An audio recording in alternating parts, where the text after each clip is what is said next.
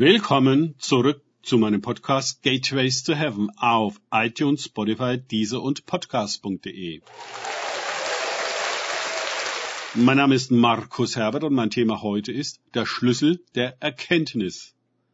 Weiter geht es in diesem Podcast mit Lukas 11.52 aus den Tagesgedanken meines Freundes Frank Krause. Wehe euch Gesetzesgelehrten, denn ihr habt den Schlüssel der Erkenntnis weggenommen. Ihr selbst seid nicht hineingegangen und die hineingehen wollten, habt ihr gehindert. Lukas 11, 52. Dieses Wort ist meines Erachtens nicht nur ein Schlüsselvers, weil darin ein Schlüssel genannt wird, sondern weil er uns ein überaus wichtiges Geheimnis des Glaubens mitteilt. Es geht für uns nicht um Gesetzeskunde, um Buchstabentreue und Schriftgelehrtheit. Die Worte Gottes vermitteln nicht nur Informationen, sondern Geist und Leben. Sie haben in sich das Potenzial, uns in das hineinzubringen, wovon sie reden. Also sind sie Schlüsseln gleich.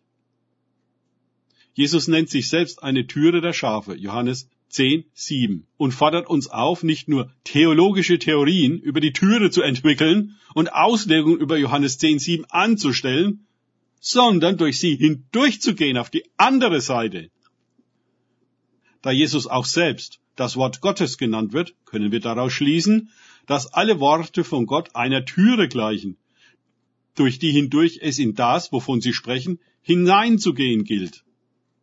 Aber diese Schlüssel funktionieren erstens nur in Christus und zweitens nur im Heiligen Geist. Man kann die Bibel in Christus unter der Inspiration des Heiligen Geistes und andererseits auch außerhalb von Christus lesen, rein mit dem menschlichen Verstand.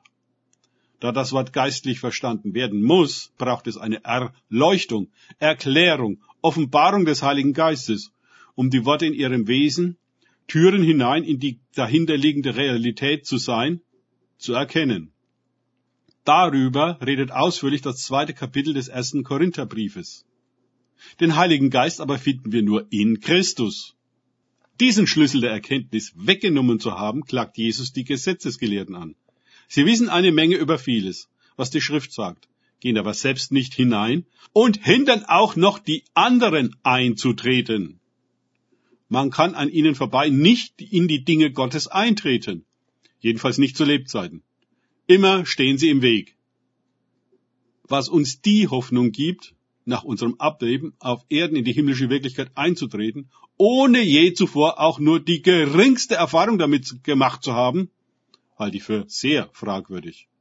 Wenn man die Tür nie benutzt hat, wie soll man dann auf einmal automatisch auf der anderen Seite sich wiederfinden? Nirgendwo legen uns die Evangelien oder der Rest des Neuen Testaments nahe. Wir müssten erst gestorben sein, um etwa vor den Gnadenthron zu erscheinen. Ganz im Gegenteil werden wir massiv dazu aufgefordert, jetzt zu kommen und freimütig von ihm zu empfangen, was er uns ermöglicht. Siehe Hebräer 4, 16, 10, 19 bis 22. Der nötige Tod, um in die heiligen Räume einzutreten, ist bereits gestehen. Jesus als das Lamm Gottes hat die Sünden der Welt auf sich genommen und hat sie mit in den Tod genommen. Damit ist unser Tod nicht mehr nötig, um ins Heiligtum einzutreten. Jedes Wort Gottes kann und will sich in uns, an uns und durch uns erfüllen in Christus, der uns in den Heiligen Geist tauft, der uns wiederum in die ganze Wahrheit tauft.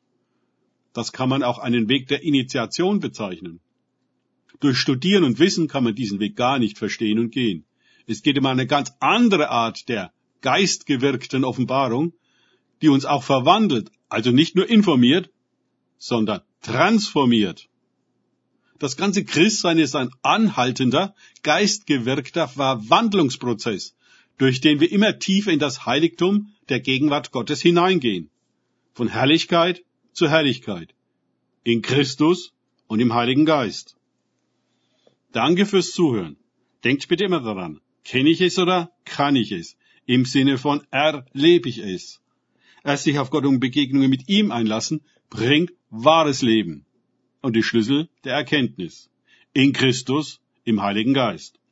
Gott segne euch und wir hören uns wieder.